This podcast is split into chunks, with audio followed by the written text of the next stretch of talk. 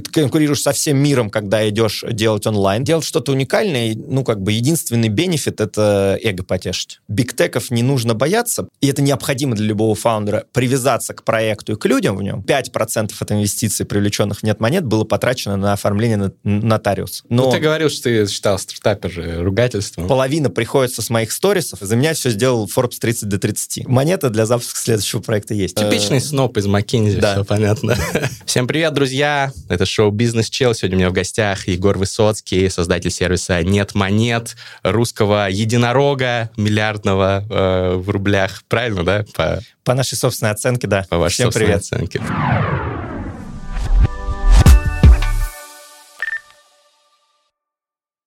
Да, привет, Егор, спасибо, что пришел. Но по оценке Forbes э, еще какое-то время назад, э, пару лет назад, да, вас купил Альфа-банк за 4 миллиона долларов. Ну, я точные цифры называть тебе не могу, но, в общем, оценки Forbes очень близки к правде. Ну, будем говорить про стартаперство, про бизнес, э, как обычно, все, что вы любите.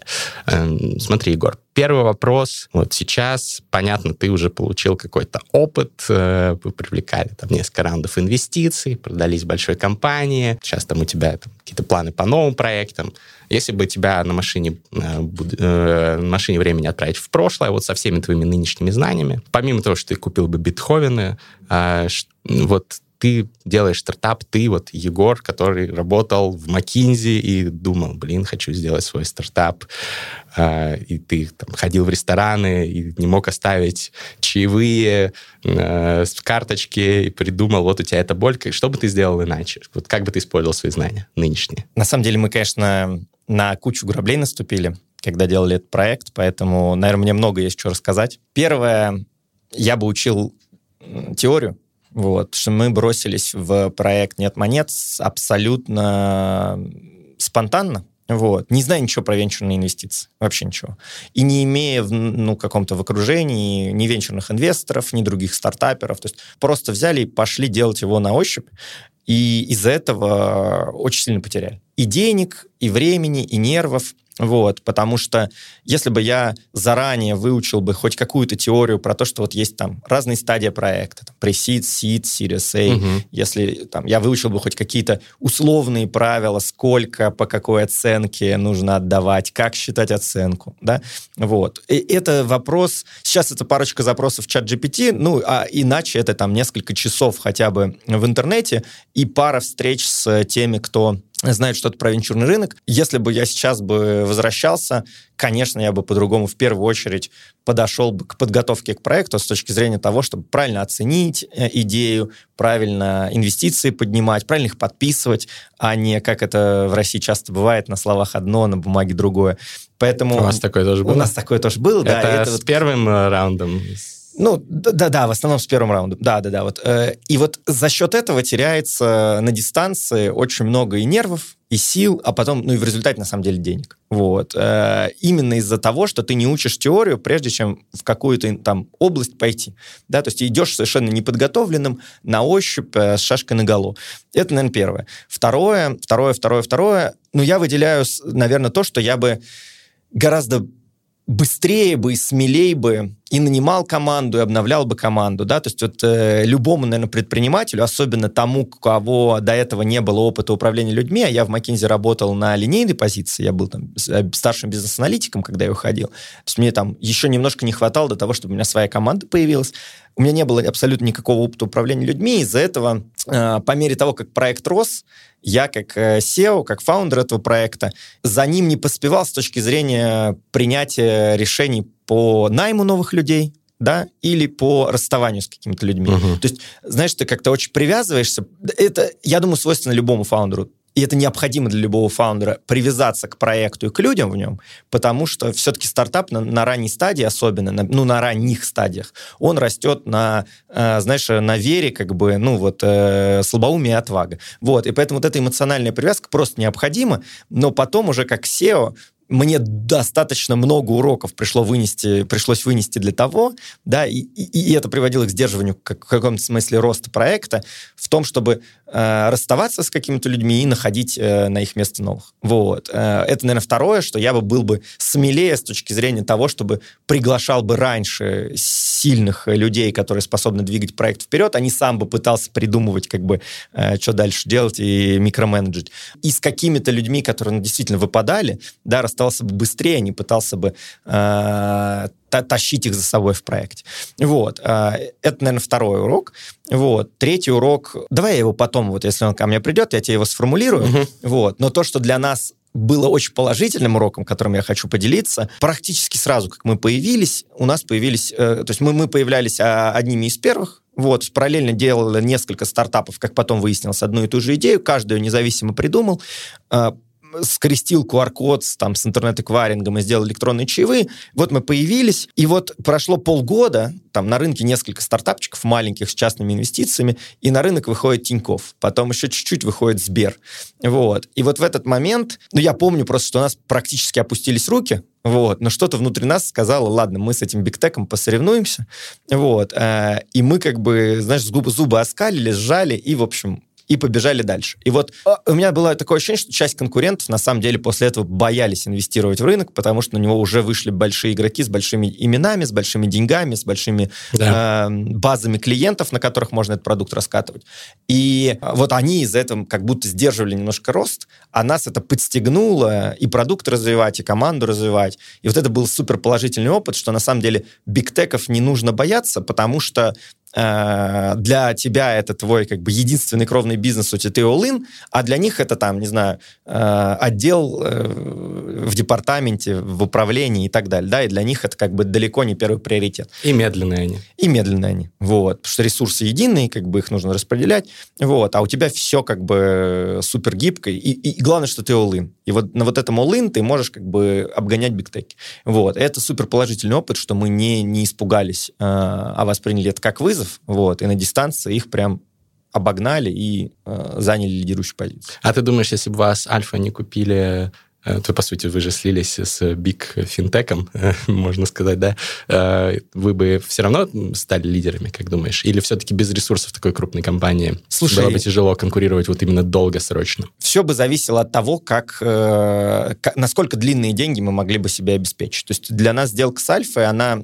во многом была инвестиционная. Я так всегда, на самом деле, делаю дисклеймер, что формально она выглядит как стопроцентная покупка долей, компании. И оно так да, и есть да. по UGRL, угу. оно так и есть.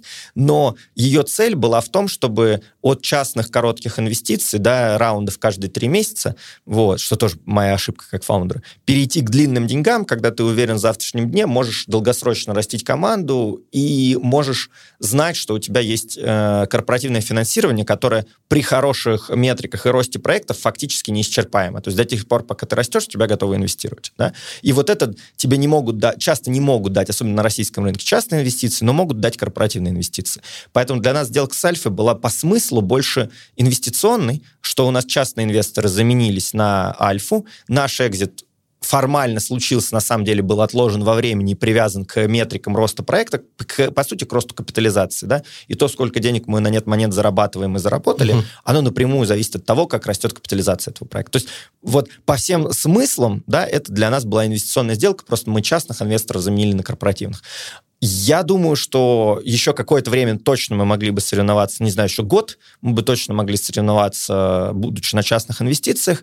Просто потом случился феномен на рынке электронных чаевых. Он как бы... В чем феномен рынка электронных чаевых? Он очень маленький. Им пользуются суммарно там 3 миллиона человек в, в России, как бы есть потребность оставлять электронные чаевые. Но это самые платежеспособные 3 миллиона да. человек в России, к которым ты хочешь иметь экспозер как бренд, как банк, как фудтех, финтех, неважно. Uh-huh. Да? Вот. И э, из-за этого вот этот маленький рынок выперлось 6 игроков с э, длинными деньгами, с длинным финансированием. Сбер, Тиньков, ВТБ, Альфа, Яндекс, по-моему, никого не забыл. Ну, 5 и, и может быть, еще кого-то забыл. Вот. Соответственно, э, а на рынке место для двух с половиной, по моим расчетам, окупаемых игроков. Из-за этого рынок ну, стал Красным океаном, и все начали закидывать рынок деньгами. Давайте мы...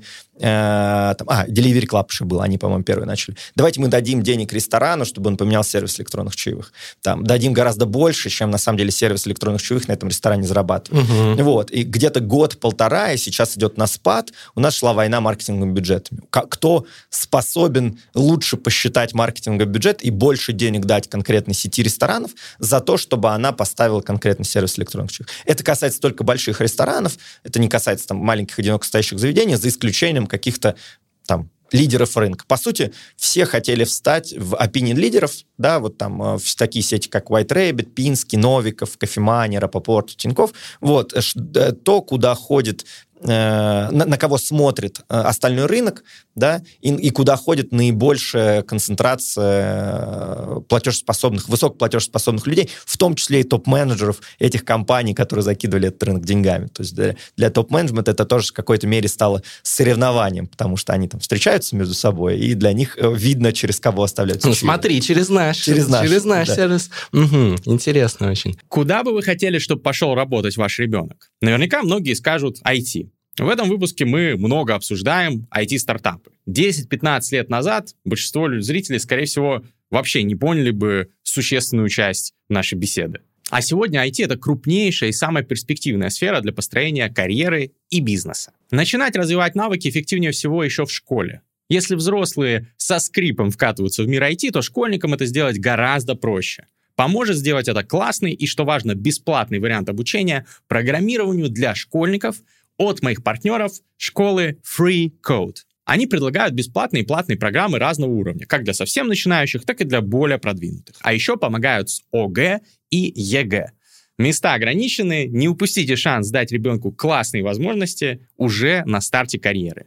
И помогите ему стать успешным IT-специалистом. Ссылка в описании. А ты э, не жалеешь, что вы, э, хоть и в таком инвестиционном формате, но что вы вот 100% тогда отдали Альфе, если вот, э, понятно, что ты не можешь точно сумму раскрывать, но примерно она верна, 4, как ты сказал, 4 миллиона долларов, да, там это несколько сотен миллионов рублей в зависимости от курса, не знаю, какой будет курс, когда выйдет этот подкаст, но по вашим оценкам вы уже там единорог, то есть это там миллиард плюс рублей, то есть сейчас, если бы вы продавали, продали бы, возможно, дороже, тоже. А, есть ли какое-то легкое сожаление на эту тему или нет? Ну, есть. Э, я этого не скрываю. Просто дело в том, что, смотри, с чем это было обусловлено, да? То есть, как бы, я и не жалуюсь с другой стороны, потому что, ну, то есть, нам удалось на нет монет, как бы, заработать денег, там, не на всю жизнь вперед, но хотя бы на, на запуск следующего проекта. Есть монеты. Э, монеты для запуска следующего проекта есть. Вот. Э, но Э, конечно, всегда хотелось, э, хочется как бы долгосрочно в проекте продолжать получать от него как бы бенефициаром быть его роста капитализации. Да? Э, у нас просто этот срок был ограничен по времени, когда мы получали какую-то долю от прироста капитализации, да, в виде бонусов, в виде да, мотивации. Но вот этот срок подходит к концу, и то есть Конечно, было бы здорово сохранить эту долю. Другое дело, что я Альфа-банк прекрасно понимаю, потому что я до сделки, пока нас не купил Альфа-банк, у нас было несколько частных инвесторов. Да? Знали бы вы только, сколько денег и времени я потратил на нотариусов. Да, то есть в российском праве структурирование инвестиций, угу. структурирование принятия решений, э, любого решения, знаешь, там, э, изменение устава, изменение корпоративного договора, это такая бумажная волокита. Я когда-то считал, но вот порядок цифр такой. Примерно 5% от инвестиций, привлеченных в нет монет, было потрачено на оформление нотариуса. Вот.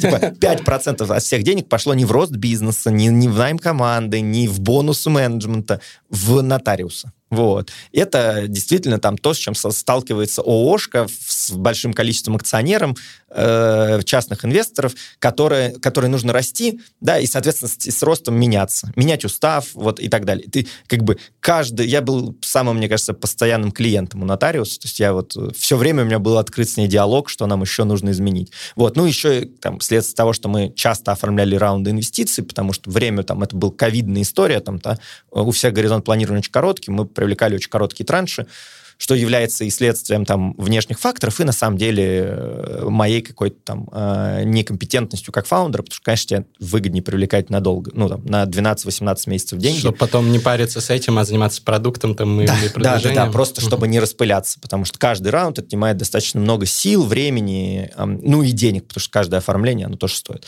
Ну вот, поэтому я как бы Альфа-банк прекрасно понимаю, стать единоличным э, владельцем ООшки убирает катастрофическое количество головной боли по управлению этим, этой ООшкой. Вот. Потому что даже если бы в ней осталось там 3-4 человека из как бы founding team, да, все равно бы было бы э, необходимо всеми встречаться у нотариуса, вот, для того, чтобы подписать какие-то документы. Э, проводить эти советы директоров как бы гораздо более формально, чем они есть сейчас, когда у тебя есть единоличный, ну, единоличный владелец. Вот, поэтому Э, идея была супер понятная. Давайте как бы симулируем, ну, как бы симулируем инвестиционную сделку, обеспечиваем фаундерам как бы все равно мотивацию на капитализацию, но при этом давайте уйдем от, от бумажной волокиты и сделаем как бы единоличного владельца этой ОшКи. Вот. Насколько я понимаю, сейчас есть механизм АО, и он набирает популярность, когда даже маленькие компании становятся акционерными обществами, и у них э, уходит потребность ходить к нотариусу, вот. Насколько я сейчас в этом разбираюсь, вот. уходит потребность ходить к нотариусу, и появляется возможность все вот эти процедуры заменить на онлайн, всякие голосования и так далее. И ты как АОшка гораздо проще можешь сотрудникам делать вестинг, там, выдавать доли. Это гораздо проще, чем делать это как ООО в российском праве. Поэтому я вот всем, кто начинает, рекомендую присмотреться к акционерному обществу. Ты рассказываешь, я прям ощущаю это I know that feel, bro, потому что мы с э, Борисом э, Курбатовым, моим другом и кофаундером Dream Job, мы же тоже в итоге там привлекли инвестиции. Мы не 100% а, продали, но существенную часть Headhunter группе. Uh-huh. Вот. И, и до этого были тоже инвестиции от э, там более мелких игроков. Вот. И тоже там ходили со всеми этими документами. Но у тебя получается, родилась э, род, э, идея стартапа «Нет монет» из твоей боли, что ты чаевые не мог оставить карточкой, может быть, э, э, задисраптишь рынок нотариусов там как-нибудь вот вот из новой боли. Дизраптят как раз вот на самом деле э, платформы, которые позволяют автоматизировать управление акционерным обществом, угу. да, на, ну, по, по сути, а, платформы, которые позволяют тебе выпустить эти акции, раздать их там сотрудникам, да, и автоматизировать принятие решений на них. Да, это все делается онлайн. Вот. Ну, то есть я прям вижу, что это прям решает конкретную боль. Вот очень интересно, я удивился, что ты там не знал про раунды и так далее. Ты же в McKinsey работал, это блин, друзья, ну, я не знаю, как у вас, какой орел в голове, но у меня довольно много там друзей из консалтинга, много друзей э, пытались там попасть, проходили эти отборы многоступенчатые, там готовились к этим кейсам, и всегда McKinsey, там, орел, какой-то компании, где люди все знают. Но, видимо, ты фокусировался на корпоратах, да, а не на вот стартаперских этих вещах, и ты не, не читал блог там Y Combinator, вот это вот все. Как так получилось, что это интересно? То есть ты ну, нетипичный стартапер. Все стартаперы, которых я знаю практически, они такие... Они, может, у них нет успешных стартапов, но они все знают о том, как его сделать. А у тебя наоборот. Ты, на самом деле, очень как бы правильно описал. Э, в управленческий консалтинг, McKinsey, там, стратегический консалтинг, как его называют, это действительно проекты для очень крупных компаний. Они или уже на IPO, или они там э, частные крупные компании. там ну, не, не идет речь о, вот, знаешь, о привлечении инвестиций. Там проектов таких сущностей обычно нет. Да? Ты решаешь какую-то очень конкретную бизнесовую боль. Там, или ты электростанцию строишь, или ты там, не знаю, оргструктуру делаешь, или ты там знаю, стратегию пишешь. Но это все равно очень узкая потребность, и на весь бизнес целиком смотришь очень редко. Ты приходишь в большой очень компании, решаешь одну какую-то проблему, bottleneck, да, расшиваешь, который, типа, позволяет высвободить там кучу денег для, этого, для этой крупной компании, и за счет этого там дорогущий проект McKinsey отбивается. Вот. Соответственно, в твоем инфополе, да, и ты занимаешься этим, типа, всю свою рабочую неделю по там 12-14 часов в день, да, поэтому у тебя в течение недели и вообще в твоем инфополе э, стартапов не существует. Вот, потому просто времени вокруг нет. одни или у тебя менеджеры как угу. бы клиента, или такие же консультанты, как и ты. Вот. И э, я вот в ретроспективно понимаю, что мне просто негде было пересечься, на самом деле, со стартаперами, потому что, ну, я вообще, если честно, никогда бы не подумал бы, что я стану, как бы, вот, пойду в эту индустрию. Это просто как-то очень органически меня мой проект туда перетянул, Вот, но... Ну, ты говорил, что ты считал стартапер же ругательством. Ну, каким-то таким насмехательством немножко, Да. знаешь, вот, таким э, пренебрежительным, ну, не пренебрежительно, а как-то вот немножко э, снисходительно э, слово для меня это звучало, вот, пока я сам не пошел делать стартап. Вот. Ну, типичный э, сноп из Маккензи, да. все понятно. Да, ну, казалось, потому что, что мы там занимаемся супер там реальными вещами, делаем большие проекты. Ну, это что не отменяет, это действительно было так. Просто вообще в моем инфополе не существовало стартапов, и уж тем более теории по их э, там сетапу, э, фандингу, экзитам. Y Combinator я узнал только, знаешь, уже после того, как нет монет был, э, рос и развивался. Я узнал, что такое YC.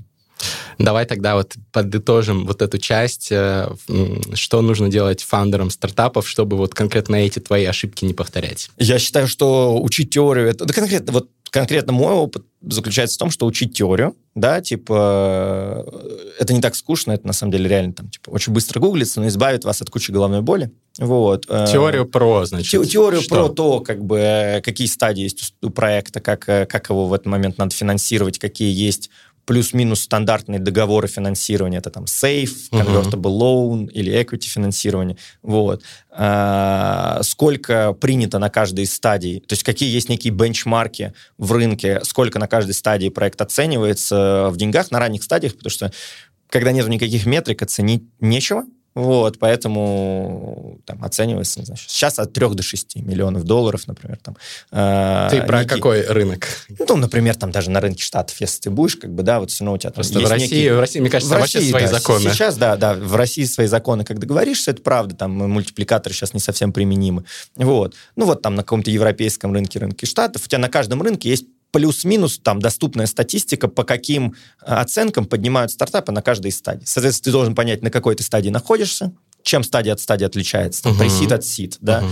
вот. Какие примерно бенчмарки по оценкам, чтобы понимать какой-то коридор. Да, и, и- дальше все равно, как ты договоришься, но внутри этого коридора или даже за его пределами, ну, ты хотя бы, у тебя будет э, понимание, что ты в 10 раз не ошибешься по оценке, как там, э, например, там это было, может быть, у нас. Вот, и э, поэтому э, быть э, вот немножко в э, контексте того, что происходит вокруг с такими же стартапами, э, как и ты. Ну, конкретно мой пример это вот с людьми, да, быть, быть немножко более прагматичным и чуть более дальновидным, да, Мгм. брать людей на вырост в проект, это всегда хорошо. Это урок, мне кажется, касается не только стартапов, это уже там, во многом выученный урок на более поздних стадиях проекта, когда нет монет там типа э, рос ракетой, да, и мы росли там в три раза по размеру команды а, год к году, да, и в этот момент вот ты как...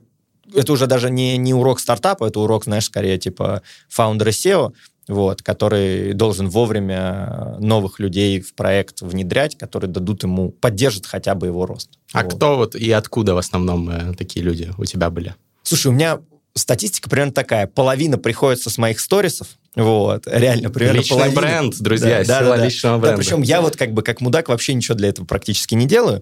Вот. э, За меня все сделал Forbes 30 до 30. Вот. Да. Нас когда купили, там э, Альфа-банк, э, в общем, меня номинировал на Forbes 30 до 30, я его выиграл. Вот. И это позволило ре- реально как-то бустануть. Ну, плюс я периодически где-то выступаю, там, вот, э, делюсь знаниями, э, вот, и мне в целом там это нравится. Но при этом я там вот действительно очень безответственно сейчас подхожу к Инстаграму, я планирую завести свой Телеграм-канал, во многом для души.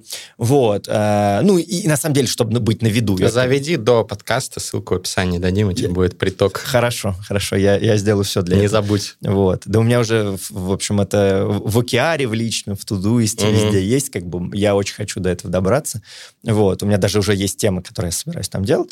Вот. э, э, Напишите в комментариях, про что написать Егору в телеграм-канале, чтобы он уже не отмазался, чтобы там уже темы постов готовы были, уже контент-план. Хорошо, да, я буду благодарен, это правда. Э, ну вот, половина примерно приходит на personal бренд, половина — это холодный поиск. Вот. Холодный поиск редко, когда мы находим кого-то, э, знаешь, когда вакансия на HeadHunter публикуется, и вот к тебе приходит сверх-сверх-супер кандидат. Все-таки обычно это такой холодный поиск. Даже если ты по резюмешкам на HeadHunter лазишь, ну, то есть человек может быть не в активном поиске uh-huh. работы, но ты звонишь, потом ему продаешь. Вот примерно 50 на 50 у нас получается, вот, что половина примерно приходит на Founder SEO, или на, на самом деле на бренд нет монет тоже как бы люди... Это, это, это для нас как бы огромное подспорье, узнаваемость бренда нет монет, широко известный в узких кругах, да, вот, он очень сильно помогает харить сильных людей. Вот, а второе для нас это, ну, холодный поиск, Просто вот терпение и труд, все перетрут, как бы заранее надо, главное, это один из выученных уроков, заранее понять, кого ты ищешь, вот, сначала, прежде чем начинать поиск, иначе просто будешь перемалывать кучу как бы нерелевантных кандидатов. Ну, у вас э, вот на текущем этапе, наверное, уже есть там и HR-отдел, там и все такое, а сначала ты, наверное, сам это все... Ну, как, как, как в любом стартапе, да. да сначала mm-hmm. ты сам как бы всех ищешь, вот, сейчас у нас, сейчас в команде нет монет уже 150 человек. Понятно, вот, мы да. уже большой, большой, большой стартап уже, целый этаж в офисе занимаем. Что дальше? Вот э, ты говоришь, что подходит к концу этот период с Альфой, э, вы там все продали, получили свои деньги, дальше там позанимались, по, по, проект, я так понимаю, что мы с тобой тоже, когда в баню ходили, тоже что-то ты там намекал, что будут новые проекты. Как это вообще происходит? Вот интересно, даже вот расскажи свой mindset, что ты такой, так, ну вот это тут получилось, вроде все неплохо, но надо двигаться дальше. Вот как, как ты рассуждаешь вообще в плане того, что когда пора начинать, что пора начинать, на каком рынке? Расскажи. Да, спасибо. У меня на самом деле, я много на эту тему рефлексирую, поэтому есть чем поделиться. У меня, во-первых, есть свой а, то есть для меня, для меня самое главное понять, какой следующий проект дальше делать. Вот. Эм, у меня есть некий свой набор критериев, которые я сначала долго не мог сформулировать, а потом в какой-то момент понял, что меня бросает эта идея к идее, и мне нужно просто их немножечко под одну гребенку как бы уравнять. Вот. И я сформулировал для себя перечень критериев, которые э, мне подходят, то есть проект, который будет ему удовлетворять, наиболее вероятно мне подойдет. Туда входит ну, там, на память следующие вещи. Да? Это должен быть обязательно первый как бы, проект, который решает мою собственную проблему. И нет монеты, все предыдущие идеи, которые я придумывал, но не делал, и они потом там где-то реализовывались, они решают мою собственную проблему. Для меня это супер важно. Вот. Э, что я как пользователь, даже не знаешь, вот бывает, я как пользователь сам бы этим пользовался, это как бы угу. одно. А второе, это еще, еще более экстремальное, что я конкретно чувствую себя плохо от того, что это нет. Боль. От того, что этого нет. Ну, боль, да, вот. Э, боль говорить там часто вот так довольно общего, знаешь, говорят, угу. типа какая-то вот боль, пользовательская боль, да. На самом деле не всегда это какая-то боль, да, вот, но вот я именно ищу то, что, когда меня что-то бесит, что этого нету, как чаевые, там, до этого я делал, когда жил в МГУ, делал проект по доставке воды во всем здании МГУ, 20-литровые бутылки разносили, у нас была команда, там, 15 человек, мы разносили в баллоны с водой, питьевой по всему МГУ, потому что там отвратительная вода из-под крана, и нету никакой инфраструктуры для, для хорошей питьевой воды. Вот, и мне от этого было плохо. Вот я сейчас пытаюсь найти такие идеи, ну, у меня есть несколько в проработке, которые действительно вот конкретно меня бесит, что этого еще нет. Второе э, размер, да, то есть на нет монет мы поняли, что идея очень крутая, но из-за Э, и она ну, безумно зашла. Мы ошибка выжившего в каком-то смысле, потому что нам сначала чуть не убил ковид, потом типа помог ковид за счет того, что ускорил рост электронных платежей. Угу. Вот. Но каким бы успешным не был нет монет, как бы насколько этому проекту повезло, вот, он все равно на российском рынке, на очень маленьком рынке электронных чаевых, то есть процент от процента от, от счета в ресторане, то есть еще и в, рас, не в, в нерастущей индустрии, а скорее стагнирующей, а то и падающей вот этой индустрии еды вне дома. Вот. Э, это очень маленький заранее проект, у него все равно есть как бы кэп, больше которого он может, не, не может стоить вот в принципе, в пределе. Вот. Соответственно, как бы я сразу ищу проект, который может быть в успешном сценарии стоит не менее 100 миллионов долларов. Да? То есть у меня нет какого-то, знаешь, вот как у многих, типа вот э, отсечки, типа я хочу сделать... Типа, единорога? да, единорога уже долларового. Вот на вот там дрочить на вот эти метрики, как бы на вот эти цифры мне как бы не хочется. Вот. Но сделать проект, как бы цифры все равно с круглой 100 миллионов долларов. Но это не самоцель, а хотя бы какая-то некая отсечка снизу, что если что-то, что я придумываю, вообще в принципе не способно достичь 100 миллионов долларов, значит, это недостаточно большая, недостаточно амбициозная амбициозная идея для того, чтобы туда идти.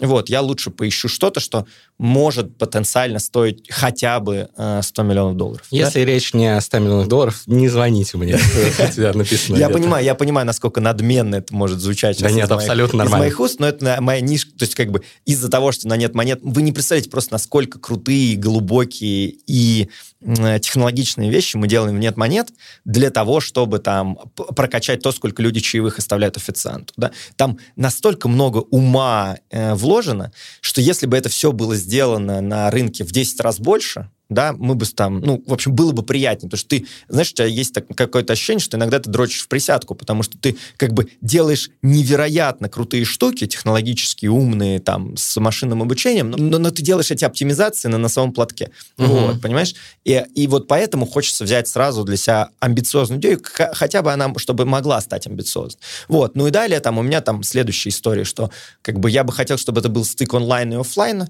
потому что очень много, ты конкурируешь со всем миром, когда идешь делать онлайн, потому что все как бы стартаперы сели типа на Бали и делают как бы онлайн-проекты, вот. А, ты конкурируешь с очень, типа, хардкорными чуваками в офлайне, да, там, в ритейле, в каком-то, ну, супер офлайн бизнесе, да, ты тоже не можешь, потому что у них там, типа, а, какая-то старая формация, огромная инфраструктура, и такое, знаешь, прям, типа, old money. Вот, но на стыке онлайна с офлайном очень многие, как бы, теряются, да, у онлайн-стартаперов нету экспертизы в офлайне, у офлайн чуваков нету экспертизы в онлайне, и вот этот стык онлайна с офлайном, где на самом деле нет монеты, присутствует, да, что это онлайн-продукт, но представленный офлайн, да, и там есть огромная офлайн составляющая, огромная онлайн составляющая. Вот на этом стыке как бы хочется работать, да. И да, а дальше уже следующий критерий, на который я смотрю, насколько конкретно я там и моя экспертиза в этом там а, бизнесе, в этой идее применима, э, и какой у меня есть так называемый расклад. У меня один из моих там знакомых э, научил, такой термин мне дал, вот там, прежде чем идти в какой-то бизнес, говорит, я смотрю, какой у меня есть расклад. Знаешь, как э, в карты ты когда играешь, там, в преферанс. Я думал, меня... расклад на картах Таро. Да, было бы, было бы неплохо, если бы я принимал такие решения. Ну вот ты как бы, ты, грубо говоря, понимаешь, какой у тебя расклад с точки зрения, вот тебе там надо что-то, не знаю, ресторан открыть, да, вот там, или клуб. Какой у меня расклад с точки зрения моего нетворка, кого я могу подтянуть, да, для того, чтобы эту идею сделать. Есть ли у меня вообще вокруг меня такой расклад людей, ресурсов, компетенций, которые мне позволят там быть успешным в, в этом проекте. Или, или это совершенно там новая история, в которой у меня нет расклада. Например, мне очень нравится бизнес-идея, как, э, которая сейчас очень хорошо развивается там в Европе и везде, где э, подорожали энергоносители, когда есть household какой-то, к нему приходит компания и говорит, ты там за свои utility bills платишь 300 долларов в месяц, если мы тебе сделаем оптимизацию энергоносителей, там, не знаю, э, поставим какой-то там э, ограничение воды, знаешь, как в поезде, чтобы тебе по чуть-чуть вода лилась, если там э, солнечную батарею, там еще что-то Green Energy подкрутим, ты будешь тратить 150 долларов в месяц, а не 300. Вот. И как бы, а вот, э, вот там, и мы тебе дадим, на самом деле, кредит, за который ты будешь платить эти 150 долларов, да, и через три года, когда ты окупишь, как бы, все вот в кредит, как бы, заплатишь нам на вот эти энергоносители, ты будешь жить в плюс, а до этого ты платишь столько же за свои utilities. Ну, супер идея, ну, как бы, вообще, типа, no regret move для юзера, отличная, как бы, импакт, как бы, на, на мир, но при этом, вот у меня нет никакого расклада это делать. Вот. Ну, не пойду же я это делать, как бы, потому что я ничего не понимаю ни в этой энергетике. Это... Ты не работал на водоканале каком-нибудь? Да, да, да, вот. То есть э, у меня нету расклада... Да, да, я не сам ничего не понимаю, но это меня не пугает, я разберусь. Но у меня нету расклада людей, с которыми я могу пойти это делать. Угу. Вот. И вот насколько бы тебе эта идея не нравилась, может ли она стоить 100 миллионов? Может. Типа, решает ли она мою проблему? Ну, решает. Как бы в целом это типа, я вот сейчас сам перееду, я сейчас про это расскажу, Поговорим. и буду платить 300 долларов в месяц за utilities, да? Вот. Эм, Бедные европейцы. Да. Я, да, без, без доли сарказма, правда, жалко, что Это тупо. Вот, это, да. Вот, и как бы по всем критериям подходит, кроме расклада. У меня нету расклада для того, чтобы делать эту идею. Вот, поэтому я как бы ищу сейчас истории и прорабатываю на разных стадиях, которые удовлетворяют вот этому моему внутреннему списку критериев. Вот. По поводу рынка, ну, там, да, я сейчас не планирую следующий проект в России, вот, я планирую следующий проект э, на каком-то международном рынке. Конкретно сейчас я прорабатываю парочку идей для Дубая, вот. Но надеюсь, что я придумаю что-то не только для Дубая. Вот. Потому что я в целом собираюсь переезжать в Лондон. Я вот сейчас жду как бы паспорт э, с визой. Мне опровнули Global Talent визу. Вот, во многом благодаря как бы успеху «Нет монет», вот, э, опрувнули Global Talent Visa, поэтому у меня будет э, легальная возможность жить и работать и, и моей семье в UK, вот, поэтому я тут туда как бы э, переезжаю, вот, в обозримом будущем. Мне безумно хочется пожить в Лондоне, я очень excited по этому поводу, вот, я там Классный был как город. турист, вот, и, и хочу пожить, я уже район выбрал, вот. А какой? Э, этот самый Battersea Power Station. Вот. Ну, короче, не знаю. напротив, через реку от Челси. Я собираюсь сюда переехать и очень рассчитываю, что у меня получится что-то для этого рынка UK придумать. Ну, или UK и европейского. Вот. Хотя европейский рынок супер тяжелый, на самом деле. Вот. Э, Но, вероятно, придется переезжать. То есть я абсолютно открыт к тому, чтобы переезжать в локацию, где будет вот там тот следующий проект, который будет меня вдохновлять, там, драйвить, и который мне будет интересно поделать. Вот. Поэтому с какой-то вероятностью я в Лондон еду понетворкаться там со всеми друзьями кто, или знакомыми, кто туда переехал, и потом еще куда-то переехать. В общем, это, мне кажется, там для стартапера нормальная история переезжать за проект. Мгм. Ну да, звучит. Особенно если ты делаешь э, смесь онлайна и офлайна, жить в- на Бали, условно, Необх- или да, там да, в Лондоне, да, да. когда Для меня- Дубай, это как-то... Я еще сам очень оффлайн человек. Вот. То есть я как бы сам с людьми общаюсь оффлайн, проекты, все, все проблемы, которые я ищу, они для меня так или иначе оффлайновые. Вот. Просто пытаюсь найти им онлайн решение оффлайновых проблем, понимаешь? Мгм. А, вот интересный вопрос и вообще тема, э, на каком рынке делать стартап. У нас много ребят нас смотрят, э, кто тоже либо стартаперы, либо э, думают о создании своего проекта. И ко мне тоже, вот у меня есть на- наставничество, где я помогаю ребятам расти, там, расти свой личный бренд и так Мгм. далее. И вот у меня часто, ну, и бизнес-вопросы тоже возникают, там, делюсь тоже своим опытом. И, и это один из самых распространенных вопросов, когда человек хочет делать свой проект, идти мне делать ли на российский, если я сам там живу в России, вот, на российский рынок, или там э, делать на сразу весь мир, go global. А, посмотрите стар- э, подкаст «Терминальное чтиво», кстати, наш с Форсайтом и с Аркадием Маренисом, где мы это обсуждали, ссылка в описании. Вот, э, либо это делать на каком-то локальном рынке. Вот я понял, что ты из-за размера рынка во многом, да, э, принимаешь решение делать это что-то в международной истории. Почему ты хочешь, если я правильно понял, делать именно вот на каком-то локальном рынке международном? Или это просто стартовая площадка для более глобального проекта потом? То есть какой у тебя подход в этом плане? То есть, условно говоря, ты делаешь какой-то стартап в Дубае, чтобы потом расшириться на там соседние рынки, а потом там и на весь мир, или как? Ну, из-за того, что я ищу он, стык онлайн-оффлайна, Мгм. мне нужен рынок, который сам по себе достаточен для того, чтобы на нем можно быть успешным, да, и, ну или как бы хотя бы окупаемым, да, чтобы ты на этом рынке мог спокойно начать, под него привлекать инвестиции, там собирать команду. И, конечно, я заранее думаю, чтобы ты из этого региона мог масштабироваться. Из Дубая, ну, понятно, куда у тебя масштабирование. Саудовская Аравия, Катар, там, ну, вот в, в- в том направлении ты можешь масштабироваться. Вот, ну, в зависимости от идеи, да, Мгм. как бы там Мена Риджин или там вот этот, э, вот этого Персидского залива, забыл, как он называется. У UK, соответственно, масштабирование остается только одно, в Европа, да, у, Аме- у Америки у тебя там, ну, как бы масштабирование только вот там, вот Канада, как бы там Мексика. Ну, Америка Ну, сама по себе Сама рынок. по себе огромный рынок, Да. да. То есть не, не для, для каких-то идей, типа, тебе даже не нужно думать на масштабирование. У России, соответственно, единственное масштабирование, ко- которое сейчас, ну, два, два типа масштабирования, да, там это близлежащие страны СНГ и Турция. Вот, и, и то сейчас под вопрос. Вот. То есть Сербия еще. Ну, Сербия все равно как бы тебе там Ну да. сложнее будет. Э, Она маленький рынок сам по себе. Ты все равно ищешь какие-то э, конгломераты рынков, которые сами по себе достаточно большие. Вот, поэтому э, когда я, речь идет об онлайн-оффлайн историях, ну, оф- оффлайн как бы present ис- историях, ты ищешь какой-то ры- рынок, который тебе подходит. Ну, ладно, окей, идеи подходит, для идеи это э, есть э, потребность, да, и для тебя конкретно подходит. Ты просто заранее думаешь, тебе не надо даже это глубоко прорабатывать, ты просто понимаешь, что в этом регионе есть куда масштабироваться. Вот, дальше. Сейчас вот так сформулирую, типа, дальше как бы как понять, что тебе... э, Для идеи, понятно, ты делаешь market research, понимаешь, нужна ли эта идея там на этом рынке. Аренда мебели там, например, там в Дубае как бы релевантно, в UK не релевантно.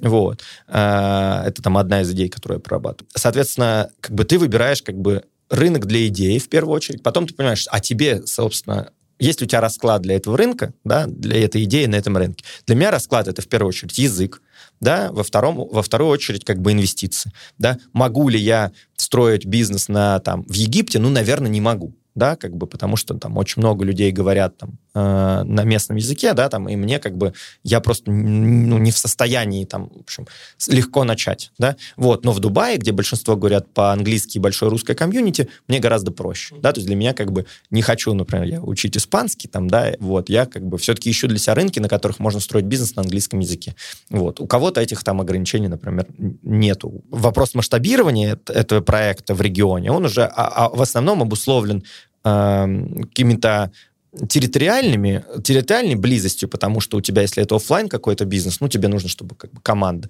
Часовые пояса, да, то есть ты с трудом можно себе представить бизнес, который там работает в Америке и в Австралии одновременно. Между ними там э, разница 8 часов, ну, то есть параллельно развивать бизнес с разницей 8 часов во времени фактически невозможно. Фаундер просто не спит. Ну, да, вообще. Вот. А последний немаловажный фактор, конкретно для стартапа, у тебя регион должен быть такой, в, в, вот как бы куда ты масштабируешь, для того, чтобы у тебя в этом регионе потенциально был покупатель. Да, никто, нету фактически э, ни одной компании, которая одновременно, ну, ни одной, да, с поправкой на, на, ну, как бы, с поправкой на то, что я могу быть неправ, очень мало компаний есть, которые одновременно заинтересованы куп, ну, про, купить проект, который одновременно работает в UK и в Дубае. Обычно, да, банки или какие-то корпорации, они все равно территориально очень, по тем же соображениям, на самом деле, как, как бы, как я рассказал до этого, они по тем же соображениям сосредоточены на каких-то рынках регионов. Расклад. Рынках регионах, да, у них есть там расклад.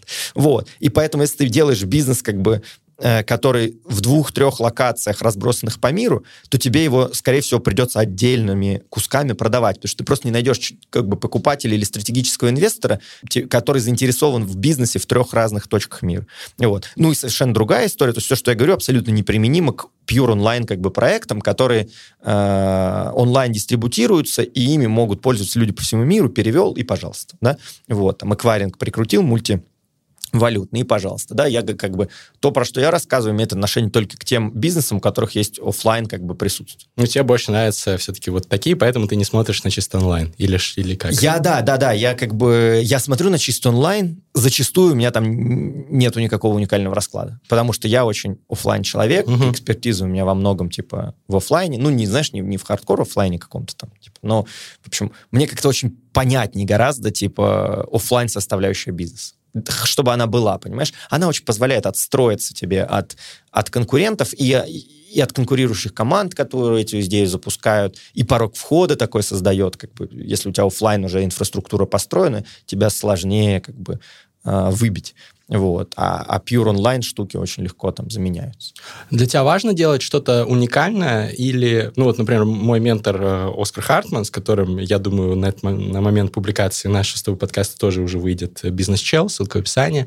А вот он, э, например, адепт копикат э, концепции, просто берешь и все практически его проекты были. Там успешная бизнес-модель, которая работала где-то там в Европе или в Азии, или где-то в Латинской Америке. Берешь, копируешь там на другой рынок и запускаешь, потому что там уже, э, ну, есть там данные о том, что это работает, экономика сходится. Понятно, там рынки разные, своя специфика, но в целом это сильно, сильно облегчает многие вопросы. Или же у тебя все-таки подход делать что-то уникальное? Или у тебя нет какой-то позиции, неважно? Я думаю, уникаль... делать что-то уникальное, ну, как бы единственный бенефит — это эго потешить. Ну, это, я не... И это важно для многих стартаперов. Да, Они же да, многие да, да. такие. Это неплохо, то есть я кайфанул я от того, что нет монет, как бы у- уникальный проект, как бы, и что мы родили бизнес-модель, которая сейчас э, гуляет по миру, и я там, типа, нескромно считаю, что это мы стояли у истоков того, чтобы она, как бы, появилась и стала супер популярна в России, а теперь она появляется буквально по всему миру. А Но... в России раньше появилась, чем, условно, в Америке? Да везде она раньше появилась. Но она, не,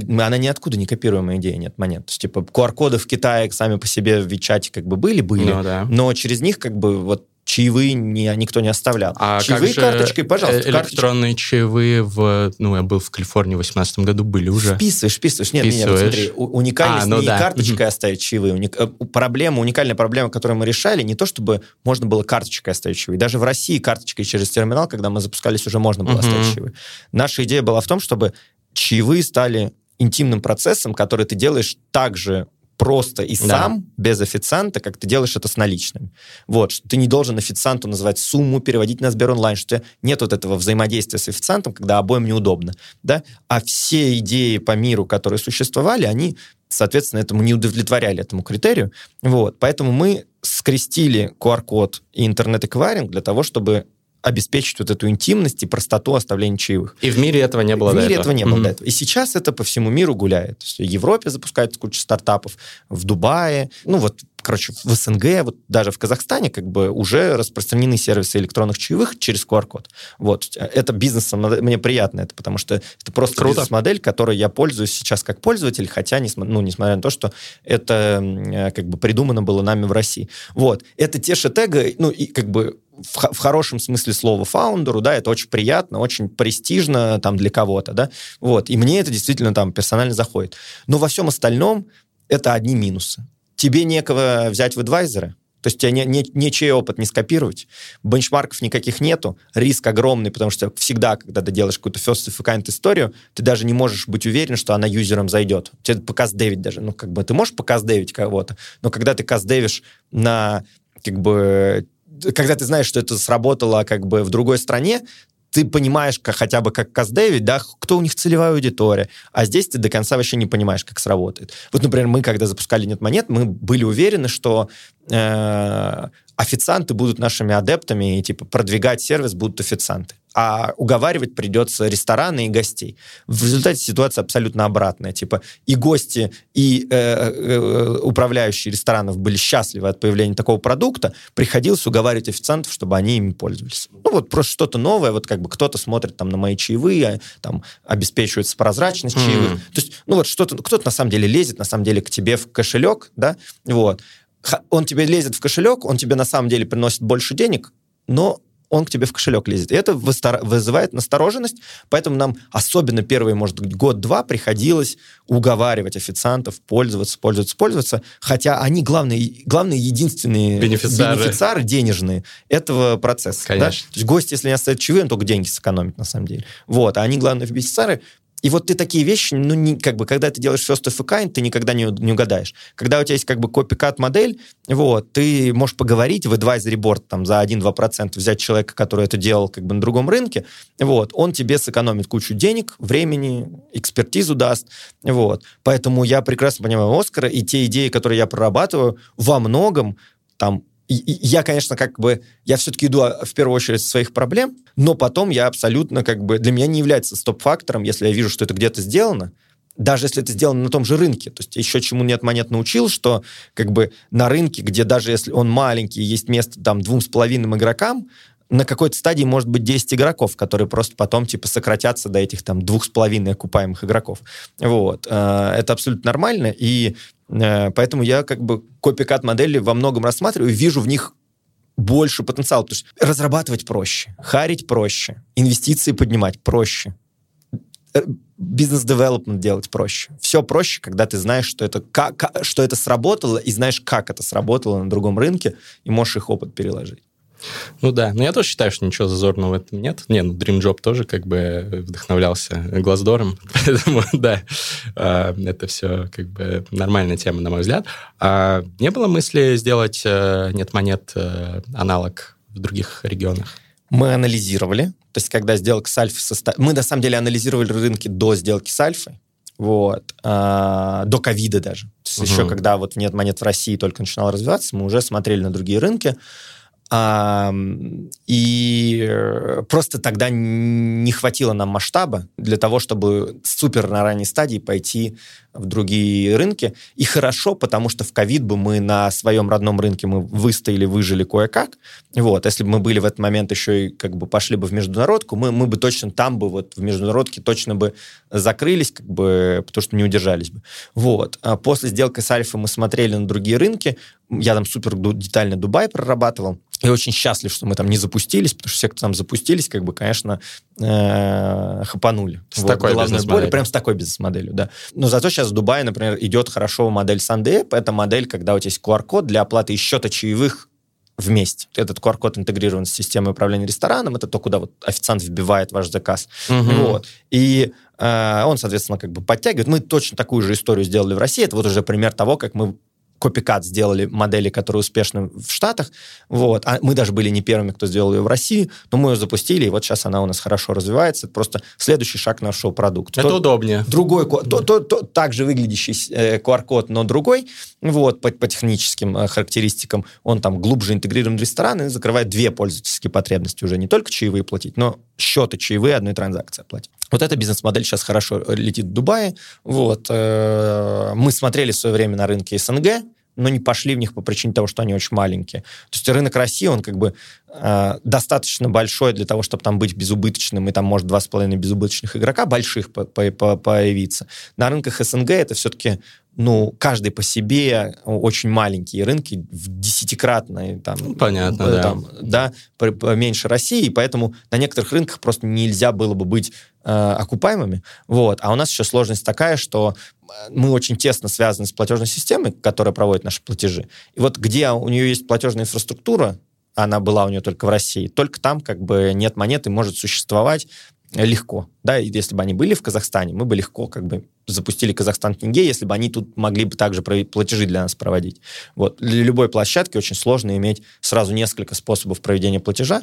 Вот. А, не, не несколько, знаешь, там Apple Pay, Google Pay, там Samsung Pay, да, вот таких кнопок, а именно несколько провайдеров, uh-huh. с, с которыми у тебя у каждого, с каждым отдельный протокол взаимодействия, соответственно, ты комплексность своего бэкэнда, там, своей базы данных многократно увеличиваешь. Вот, квадратично, я бы сказал, с притоком вот этих э, Пошли uh, термин, термины из McKinsey. Да, да, да. Вот, поэтому э, мы выбрали как бы стратегию такого сфокусироваться на России, на России расти. Но сейчас там, э, открою карту, немножко смотрит, э, смотрим мы в нетмонетно, масштабируем на другие рынки. Но это именно под, бренд, как под бы, брендом нет Под брендом да. и вот под управлением Альфы, получается. Да, да, да. Угу. А сам ты, то есть, э, на новый рынок пойти с э, этой идеей, или у тебя нон-компит э, Смотри, ну, у меня нет non-compete'а, у меня нет non-compete'а, пока я был full-time нет монет, сейчас я вот, вот последний месяц, когда я full-time работаю в нет монет, вот, и я буду, а я останусь, на самом деле, в нет монет довольно тесно, то есть я останусь совете директоров нет монет, буду помогать, как бы направлять проект как фаундер, то есть фаундер из проекта быстро не выходит никогда, а в моем случае не, неизвестно, выходит, выходит ли вообще, потому что, ну, как бы, ну, очень много в проекте, как бы, накопленных знаний, накопленного такого видения стратегического, вот, которое ну, нужно помогать реализовывать, поэтому я какое-то время, а может быть, очень долгое время в проекте буду оставаться, как бы, таким идейным вдохновителем, да, входить там в совет директоров, вот, но сам как, как бы такую же идею делать на других рынках я, конечно, не хочу, потому что делать два раза одно и то же, это, ну, даже эмоционально это очень утомительно. Вот, поэтому я, наверное, не рассматриваю.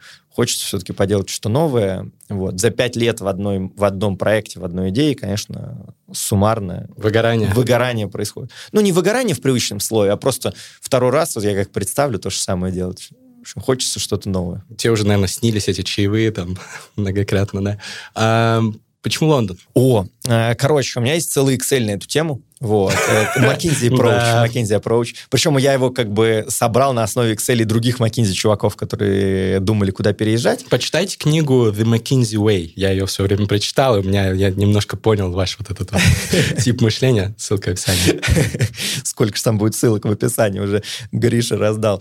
Вот. Эм, короче, я для себя понял, что я хочу жить... Мне очень нравится Москва, как и многим. Как бы очень нравится город Москва. Он, Прекрасный Скорее всего, лучший на планете Земля для жизни жизнь. Вот. Но э, как бы сейчас я ищу для запуска нового проекта другой как бы мегаполис, вот, потому что пожив как бы не в мегаполисе, не в Москве, я понял, что для меня все-таки, мне хочется быть в бизнес-тусовке, мне нужно много людей вокруг, чтобы сам город по себе был рынком, то есть Москва сам по себе рынок. То есть даже идея, угу. которая запущена на Москву, на 10 миллионах человек, на 15, может даже, она точно может уже быть безубыточна, да, вот. И поэтому я как бы сразу для себя понял, что я хочу жить в следующем городе, куда я хочу поехать жить там на подольше, да, глубоко интегрироваться. Я хочу, чтобы он был мегаполис, там, условно говоря, 3 плюс, 5 плюс миллионов человек. Вот.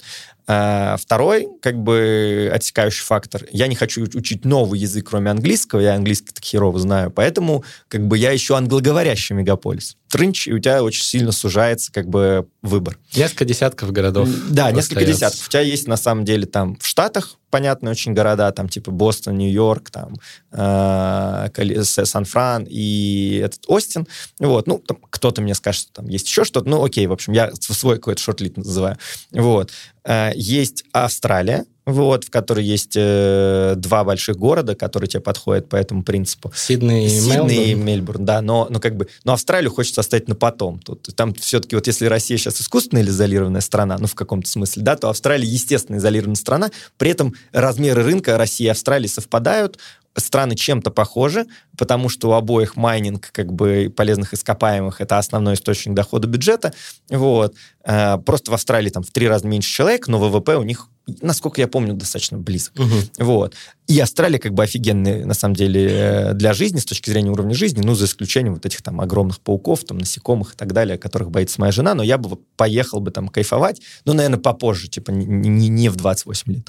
Вот. Поэтому Австралию я оставил там на Фортис. Вот. В, как бы в центральной части глобуса у тебя есть Лондон, у тебя есть э, Амстердам, но он не походит по порядку, там он очень говорящий, англоговорящий, но он маленький очень, вот. И меня, мне туда визу не дали, я обиделся несколько раз.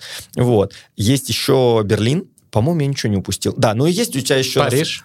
Но там но не очень, не очень англоговорящий, Мгм. да-да-да. Вот. А, может быть, я... А Барса какая-нибудь? Или не, тоже все, не, все, все, не это тоже уже не... То есть Мгм. ты не можешь де- делать там бизнес на английском языке. Вот Берлин, Амстердам, они первые две строчки занимают, по-моему, по professional, professional как бы English. Типа, насколько люди профи- на профессиональном английском разговаривают. М, А в Скандинавии слишком маленькие города, да? По-моему, да. Потому что там все по-английски говорят. Стокгольм какой-нибудь. Ну, наверное, да, Стокгольм, сильно меньше. Да, сильно меньше. Вот. А, и есть еще там какой-нибудь э, этот самый... забыл, как город называется в Южной Африке. Э, Кейптаун? Кейптаун, да, но там, типа, страшновато, там коэффициент безопасности неудовлетворительный для того, чтобы туда с семьей и ребенком переезжать. Ну, Зависит от района. Там в некоторых супер безопасно. Да, блин, огра- огражденных, если... Ну да, ну вот ты хочешь все-таки как бы глубоко интегрироваться в среду, по городу гулять, вот, поэтому я его, вот его как бы отмел во многом по соображениям безопасности. Вот, и у меня, соответственно, как бы, да, в Америку достаточно долгий, тяжелый процесс иммиграции, это, самое, эм, это самый большой рынок, такая А-лига с точки, там, первая, высшая лига с точки зрения стартапов. Ну, я как бы, я ее держал в голове, но тогда прям сложнее эмигрировать. Э, Берлин, Амстердам и Лондон э, по деньгам Лондон, конечно, подороже. Как бы если ты вот э, готов на немножко переплатить, то при прочих равных непонятно, зачем вы- выбирать Берлин или Амстердам, если есть Лондон. Вот. И я выбрал э, Лондон. Плюс Лондон супер понятный процесс иммиграции для таких, как я, то есть типа стартаперов, у которых там, в общем, там разраб... ну, хоть как-то digital можно там привязать, вот, в кейс. Ты делаешь Global Talent визу, за полтора месяца как бы получаешь approve, еще там вот месяц, как я, ждешь, как бы, когда тебе паспорт дадут. Вот, ну, то есть суммарно за три месяца можно переехать как бы на, в UK и иметь там возможности жить и работать там от, от трех до пяти лет. Вот. И вот этот процесс, он настолько смус, вот, что типа я во многом поддался простоте переезда и выбрал UK, хотя мне и Лондон супер нравится, да, Из-за UX переезда. из-за UX переезда, из-за количества... А из-за UX переезда туда переехало очень много моих знакомых, да, и моего окружения, и поэтому ты туда как бы приезжаешь и знаешь, что они тебе помогут интегрироваться в это комьюнити, ну, вообще в, рын- в рынок интегрироваться, да, то есть это тоже очень немаловажный фактор, когда ты переезжаешь, насколько у тебя на месте есть люди, которые, момент, ну, как бы помогут тебе запустить вот этот процесс э, интеграции в сообщество. Ну, расклад тоже. Расклад, получается. расклад, расклад, да. все тот же расклад, да. То есть в Америке у меня, ну, там, в Нью-Йорке, например, там не такой расклад. Да, и как бы финал у меня был Нью-Йорк-Лондон, вот, но Нью-Йорк как бы в три раза дороже Москвы, а Лондон в два раза дороже Москвы. Процесс переезда в Нью-Йорк занимает там гораздо больше времени, там гораздо сложнее О1 визу получить, вот, а э, в Лондон Global Talent получается за три месяца и стоит там гораздо дешевле. А Дубай не попал в финал? Дубай из-за погоды. Из-за- Да, да, да. Сам по себе, ну вот сейчас, как бы видишь, э, у меня есть несколько идей для Дубая, может быть, я туда и поеду, но вот меня в Дубае единственное, что смущает, это погода. И на самом деле вот все больше прихожу к выводу, что все равно ты не можешь рассматривать Дубай как постоянное место жительства 12 месяцев в году. Ты можешь там жить там 6-7 месяцев в году, но все равно на 5 на 4-5-6 месяцев в году ты должен откуда-то уезжать. То есть у тебя где-то должна быть база. Дубай не может быть единственным твоим местом жительства. Вот. Ну, в большинстве Ну, случаев, тяжело, как у меня с ребенком, да. Вот. плюс Поэтому 50. я в первую очередь выбираю как бы город, в котором можно жить 12 месяцев, а если нужно будет ездить там э, в, в Дубай, ну, дай бог. Вот. Поэтому... Поэтому, да, я выбрал э, Лондон по совокупности. В финале победил Лондон, потому что он и дешевле Нью-Йорка, и проще переехать, и расклад там лучше. И последнее, наверное, что не, не, не было определяющим, но э, UK такую вот занимает место на карте, что из всей европейской части тебе оттуда очень просто летать в Америку, если что. При этом ты все еще в разумном часовом поясе, что твоя команда разработки может как бы плавно, там, мягко быть размазана там, ровным слоем по СНГ. Вот. И ты с ними можешь, как бы, если что, э- поддерживать как бы контакт. То есть твой бизнес может быть на, ну, вот на всем вот этом как бы евро, а, на Евразии, вот, потому что у вас все еще вменяемая разница по времени, и э, с Европой ну, как бы логистическая связка очень простая, то есть там, поезд, самолет, вот, два часа, и ты в, в любом городе. Вот, поэтому вот это тоже, наверное, позволяет Лондону быть таким, для меня лично, хабом, с которым хочется, в котором и жить хочется, потому что очень э, логистически удобно, ну и по всем вышеперечисленным факторам. Вот, и просто город кайфовый. Лондон э, как новый центр евразийства. Признаем его так. Вот ты сказал про мебель.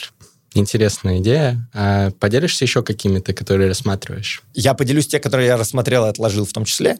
Вот. А вообще в какой-то момент я понял, что мне очень хочется следующий проект сделать в области недвижимости. Вот. И связано это как бы с тем, что это огромный рынок, который невероятно отстает как бы по уровню user experience. Вот. вот я сейчас э, позавчера сдавал квартиру, в очередной раз съезжал, и мне в очередной раз не вернут залог. Вот. Типа за арендную хату. Почему? Вот. Ну, там Устроил кон- конкрет, конкретно в этот раз, да, ребенок там это самое стены облапал, вот, и мы там плиту разбили, но, то есть там как бы на самом деле по-честному, да, но сам user experience того, что я там типа торг... до этого как бы, когда я в Москве снимал хату, один раз мне просто не вернули залог, просто типа там не договорились мы, ну, то есть как бы по-человечески не пошли навстречу. Я там раньше съезжал срока договора, но могли бы и пойти навстречу, там следующий жилец цик был. Ну, короче, тот факт, что я должен, снимая квартиру, а я как бы топлю за то, чтобы не владеть вещами, типа, все арендовать, там, да, и вот за, за такую, даже по каким-то соображениям просто того, что мне не хочется этим владеть, перевозить этим и быть к этому привязанным, вот, а я за, вот, для меня мой путь это съем, там, квартиры, там, и так далее. Вот, и вот опыт съема квартиры пока что ужасен во всех смыслах и по, пока что во всех странах. Вот. И я прорабатывал идею, то есть я ее сам придумала, как это часто бывает, потом нашел уже реализованную. Есть там проекты типа Яндекс Аренда. А, а Яндекс Аренда тоже это копикат как бы э, бразильского, по-моему, стартапа. Uh-huh. Вот, Квинта Андар. Вот. И э, это, по сути, компания, которая выступает посредником долгосрочным между арендодателем и арендатором. Да? Она приходит к арендодателю, говорит, типа, я твою квартиру буду сдавать в аренду арендодателям, ты не будешь общаться с арендодателем, вот, вместо залога, типа, я э, у арендодателя просто в ежемесячный платеж включу фи на страховку, вместо э, фи, риэлторской фи за въезд не будет, вот, и тем проблема въезда в, жили, в квартиру, что ты сначала за месяц платишь, еще за месяц иногда ты риэлтору платишь, и еще месяц залога, то есть ты три месячных платежа апфронт как бы платишь, вот, это для всех больно, там, даже для меня это неприятно, вот, и при том, что одну из этих третьих, скорее всего, тебе не вернут, потому что тебе придется как бы э, выбивать ее из собственника, э, от которому от тебя на самом деле ничего не нужно, и как бы просто иди нахер. Вот. И э, поэтому, э, в общем, мне вот эта идея долгосрочного посредничества между арендодателем и арендатором безумно нравилась. Вот. И я ее прорабатывал тоже для многих рынков, и на самом деле там в, мне вот э, один тоже из уроков, типа я ее прорабатывал для всего рынка СНГ, вот, это там, я взял пять стран, в которых есть большие города, миллион плюс, в которых эта идея по метрикам там э, российским э, летает, да, вот, то в чем плюс, как бы, копиката, ты можешь поговорить с людьми, которые это делали, вот, и вот совокупность рынок СНГ, вот тех городов, которые я выбрал, там было, типа, Казахстан, по-моему, я брал еще Узбекистан, я брал Армению, Грузию, по-моему, Баку еще я брал, вот, э, как город. Вот, и они в совокупности все по размеру арендного жилья меньше, чем одна Москва. Вот, поэтому как бы вот и хочется на рынок какой-то большой, чтобы город сам по себе был рынком. Вот. И э, в общем, я эту идею там долго прорабатывал, достаточно неплохо проработал. И на самом деле я думаю, что если бы я пошел ее делать в СНГ, она могла бы точно быть успешной. Просто я не захотел себя к рынку СНГ. То есть несмотря на то, что рынок меньше, чем Москва, он все равно достаточно большой, чтобы там стоить 50-100 миллионов долларов, это, это точно возможно. Вот. Если что, как бы, не ссылка в описании, но пользуйтесь, я точно делать не буду. Ну, я просто не захотел, на самом деле, себя привязывать, типа, на 7-8 лет, как бы, к, к рынку СНГ, потому что эта идея супер долгоиграющая, ее в долгу нужно делать. Но рынок здесь супер подходящий э, для запуска такой истории. Вот. Ну и вот аренда мебели, она вытекла на самом деле как некая немножко производная, потому что я сейчас начал смотреть на, к переезду там э, в UK, параллельно я смотрел еще Дубай, как бы, ну просто там рынок, вот, э, анализировал. И для меня, конечно, как для любого русского, культурный шок, что как бы кто-то сдает квартиру в долгосрочную аренду без мебели. Да. Вот. вот. Особенно, знаешь, там Германия рынок вообще меня поражает. Ну, там он там, Германия там такой, все тупо да, сделано да, с точки зрения двига. Он такой э, плохой, потому что его зарегулировало государство. Да. Если бы государство не регулировало бы, спрос бы, предложения как бы выровнялись бы. Вот. Но из-за регуляции он, типа, действительно самый неэффективный рынок. Для меня это культурный шок что квартиры сдаются без мебели. И мне кажется, что когда-нибудь все вот э, население вот это, которое спа- готово арендовать квартиру без мебели, они когда-то должны прийти все-таки к тому, как бы эволюционно, что квартиру надо в долгосрок снимать с мебелью, потому что это достаточно тупо закупать мебель себе в квартиру. А если уж квартира сдается без мебели, то ну, ее туда тупо покупать, давайте ее брать в аренду. Да, и вот эта идея, она как бы появилась просто из моей пользовательской потребности. Я как представлю, что мне нужно сначала купить мебель в эту квартиру, выбрать, купить, привезти и собрать, а потом разобрать и продать ее там на каком-то местном Авито. Вот, сколько мне времени это будет стоить, сколько ну, вот просто, ну, знаешь, как бы не хочется какими-то делами, просто лень заниматься. Покупать... Даже болезненно об этом слышать да, и представлять, да, что да, ты да, это делаешь. Да, да, да. Вот. И э, вот из, из этого, как бы, как обычно, от, от моей собственной пользовательской боли рождается идея, которую я там сейчас прорабатываю, там, в частности, там, для рынка Дубая. Вот. И это чистый копикат, такой тоже есть. Опять же, это идет от моей personal боли, там, как сам придумываешь, но потом смотришь на рынок, конечно, такое есть уже давно. Вот, где-то эти идеи взлетели, где-то не взлетели. В Индии, например, такие идеи очень хорошо работают. Они там пошли дальше. Они уже не только аренду мебели предлагают, аренду всего подряд. Там, типа, всего для, для дома, там, знаешь, типа стиральные машины, холодильники, телевизоры, приставки. Соль, спички. Ну, ну, ну, вот, да, да, практически. То есть они тебе под ключ все в квартире могут э, сдать в аренду. Это здорово. Вот. Э, прям sharing, моя. Sharing economy. Sharing economy, да. Два финальных вопроса классических для нашего шоу Давай. в формате Блиц. Первый вопрос. Какая у тебя цель жизни? Второй вопрос. Какой у тебя сейчас уровень счастья по десятибалльной шкале? И если не 10, что нужно сделать, чтобы стал 10? Ой, тяжелые такие, экзистенциальные, знаешь. Э, ну, наверное, цель в жизни... Я не могу сказать, что у меня, знаешь, есть прям сформулированная, если честно, цель в жизни, поэтому я, может, не буду немножко импровизировать, но для меня, как бы, наверное, как и для многих людей, но не обязательно, э, цель жизни в том, чтобы, в общем, в течение этой жизни получать большое удовольствие от этой жизни, да, быть счастливым, как-то реализованным там на, по, по, по, на каждом этапе из этой жизни.